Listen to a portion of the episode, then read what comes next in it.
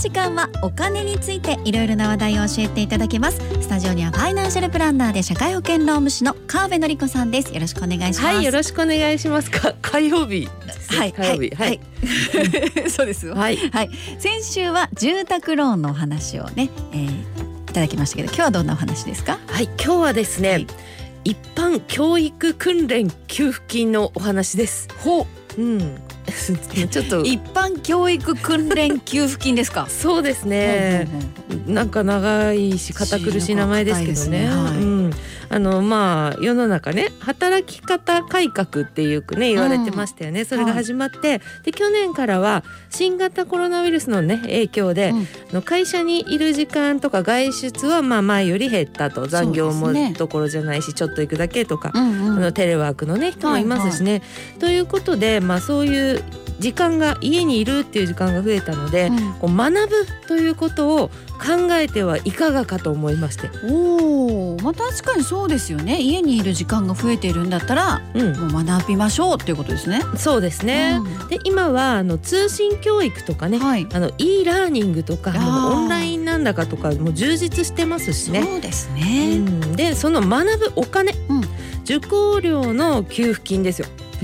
それで一般教育訓練給付金っていうのがねありましてあで資格試験の講座とかねそういうものをこう受講した場合にその一部が給付されるとそういうものなんです。まあ、例えばですよ、はい。私が持ってる資格、うんファイナンシャルプランナーはい。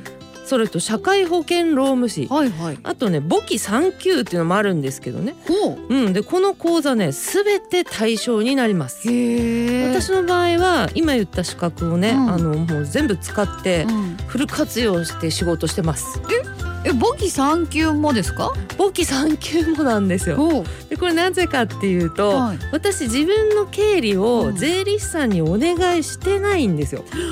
全部自分でやってるんですけどすね。ごい。でこれね簿記3級の知識でうん完全に対応できてるんですよね。へえ。ということでね本当にね3つとももうフル活用だからすごいですね勉。強してよかったなと。そうですね。得た知識はもうすべて活用している。もう全部何何倍何十倍わかんないけど、ねそうですよ。いやもうこれこそ資格を取った甲斐があるという感じですけどね。うん、簿記そしてファイナンシャルプランナー社会保険労務士うん、そうです。その他にはどんな資格が対象になってるんですかこれ？それなんですよ。はい今私結構固めな感じのね。なんかまあこの辺とか給付金出そうみたいな雰囲気ですすよね。。はい、うん。だけどかなりいろいろありまして、はい。まあ例えばねパソコン関連とかねあと英語とか各種語学えー、あと着付け関係着物の、うん、あとあのフラワー装飾とかお花関係とかえー、インテリアとかう。んあとワイン関係とかえー、フードなんとかとかねフード食べ物関係とか、えー。もう多岐にわたります。すごいですよね。あの私の資格は本当いかにも勉強ってね感じですけど、うんうん今言ったのって、うん。私がなんかこう検索してねうんうん。ピックアップしたんですけど、ちょっとワクワク感ありません？いやありますね。ね。でもこういうの取ってみたいなって思ってる人もたくさんいらっしゃると思いますけどね。うんいいですね、うんね。うん。ですよね。でも松尾さんごめんなさい。え？松尾さんはダメえ？松尾さん対象外ですえね。ーあの基本ねこれ会社員のみ。出たよ。ーうんそうですか。ということでね、はい。そうなんですよ。でこの制度をね全く利用したことがないよっていう会社員の人は、はい。通算で1年以上雇用保険にか入ってるよかかってるよっていうね人なんですよ。うんうん。だから雇用保険法っていう法律の中の法律なんですね、へうん、あとはね、はい。あの雇用保険かかってたけどでも会社辞めてまだ浅いです1年経ってないかなみたいな人も対象、ーうーん。うん、それとねこの制度ねあの別に1回じゃなくてもいいから前にも利用したんですけどっていう2回目以降だったら、うん。あの前に受けてからねもらってから3年経っていたら、その間も雇用保険かかってると思うんですよ会社員ならね、うんまた OK ですよ。とということで会社員であればかなりの人が対象ですけどね。なるほど、じゃあちょっと間空いたら2回目以降も OK だよってことですね。うん、とこころで雇用保険っていうのはこれみんなかかってるんですか？そうそうこれがね、はい。もう本当に正社員だったらうん。ほぼかかってると思いますよ。へうん、でもねあの正社員じゃなくても、うん。まあ、長い契約のパートの方であっても週に20時間も働けばーうん。雇用保険かけなきゃダメなんですよ。へ個人事業主のところで働いていても。えへえうん、ということなのでかなり多くの人が対象だと思いますよ。おおじゃあ週に20時間っていうのはちょっとポイントですね。そうですね。うん。雇用保険ってなんか失業保険みたいなイメージが、うん、そうそうなんですよ。うんでも実はあの雇用保険って失業の時だけじゃなくってはい。雇用の安定とか雇用の継続っていう目的もちゃんと法律で掲げられてるんですよ。だからこういったスキルアップみたいな給付もあるというねはあうん。ねね会社員って本当すごいですね。本当すごいですよね。うん。そして雇用保険料まあでも払ってるしって思うけれども、うん。0.3%なんですよね。はだから結構安いですあし、うん。でその倍の額を会社でもその人のためにねあの払ってくれてるんですよ毎月。そうなんですね。そうなんですそれでいてこうんうスキルアップの講座を受講してお金がもらえるというね。そうですよ、うん知識はこっちですからうね。ん、でもその受講したお金ってどのくらいもらえるんですか？それがですね、はい。あの受講の、まあ、学費のね20%で最大は10万円ねということでね、まあ、最低はもうあるので。あんま安すぎる講座はダメで最低2万5円以上の講座が対象と。へえ、いいじゃないですか。二割引き、最高10万円引きでじゃあ受講できるってことですよね。そうです2割引きですね。ねうん本当そうですよね。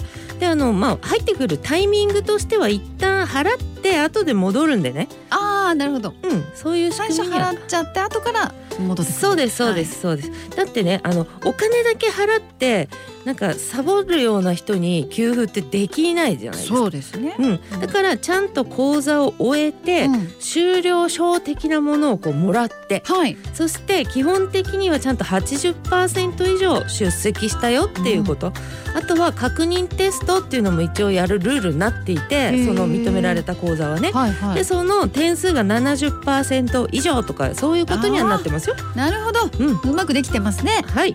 これ対象の講座かどうかっていうのはすぐにわかるんであすか？これ大丈夫わかりますね。あの資格学校とかね、うんあのまあ英語の学校とか通信教育とかいろいろありますけどね。うんそういうのも全部対象になるよってことが書いてあるあ講座のどっかにね。もう厚生労働大臣指定講座とかなんか書いてあったりするんですよね。あとはあの対象の講座どれですかねとかって学校の人に聞いたらもうすぐわかりますし、検索システムがあるんですよ。う。ん、だからあの何にも決まってないけど何かやってみようかな的な人も面白そうなのあるかなぐらいの感じでもいいので、うんあの検索システムで見てみるとねいいと思うんですよそうですね。ね。これだったらちょっと学んでみたいなっていうのね。そうそうそう。んで一応検索ワードとしては、はい。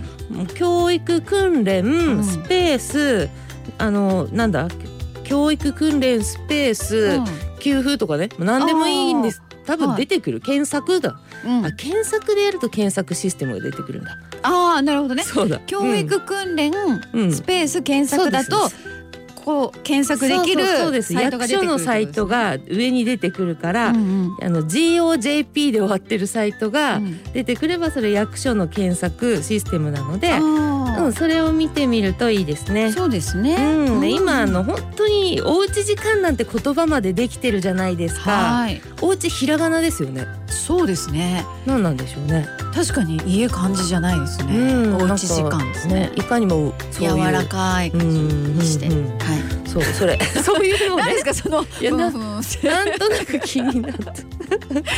おうち時間。お金。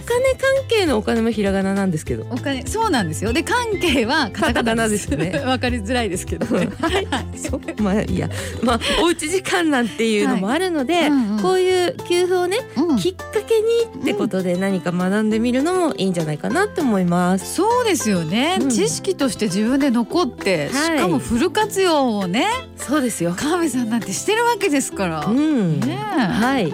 ういういいきっかけにしていただきたいと思います、えー今日は一般教育訓練給付金についてのお話をお伺いしました。ファイナンシャルプランナーで社会保険労務士簿記3級川辺典子さん。ありがとうございました。ありがとうございました。